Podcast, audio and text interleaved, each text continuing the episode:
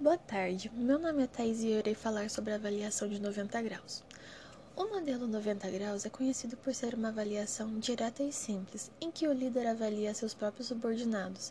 Ele é considerado a melhor opção para analisar colaboradores que ocupam cargos mais baixos, pois normalmente realizam suas atividades tendo contato direto com a chefia. Dessa forma, a avaliação pode ser mais intensa e completa. Como o contato é direto, o gestor já conhece os avaliados e pode identificar com maior facilidade seus pontos fortes e fracos.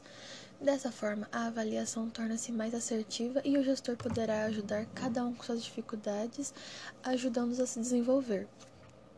Além de ajudar as empresas a identificarem e ajustarem determinadas falhas em seus processos, a avaliação permite que os próprios profissionais vejam como seu trabalho é visto pelos superiores. E também, ao analisar o desempenho dos colaboradores, a empresa pode detectar novos talentos em seu time que precisam apenas de uma oportunidade para mostrar o que podem fazer. A avaliação de 90 graus normalmente é realizada anualmente e se baseia em duas situações. Primeiro, ela mede o desempenho ocorrido no período que antecede a avaliação, e depois ela se baseia na projeção dos próximos 12 meses de desempenho do colaborador, mediante, mediante ações de melhoria a serem proporcionadas ao colaborador. Assim, com base nas informações coletadas, o gestor saberá como agir e o que fazer para que sua equipe otimize suas atividades, tornando-se mais motivada.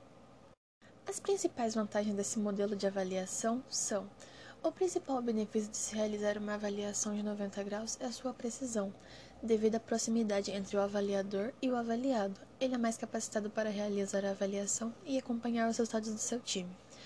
A segunda principal vantagem é a liderança direta deve conhecer os melhores indicadores de seu desempenho, esperados de cada função da sua equipe.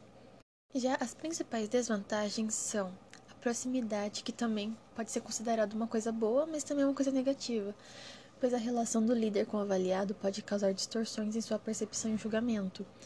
Já a segunda principal desvantagem é a avaliação pode ser comprometida pelo desgaste no relacionamento interpessoal ou por conflitos anteriores entre o líder e seus subordinados. Além disso, uma amizade entre eles também pode interferir na opinião do gestor.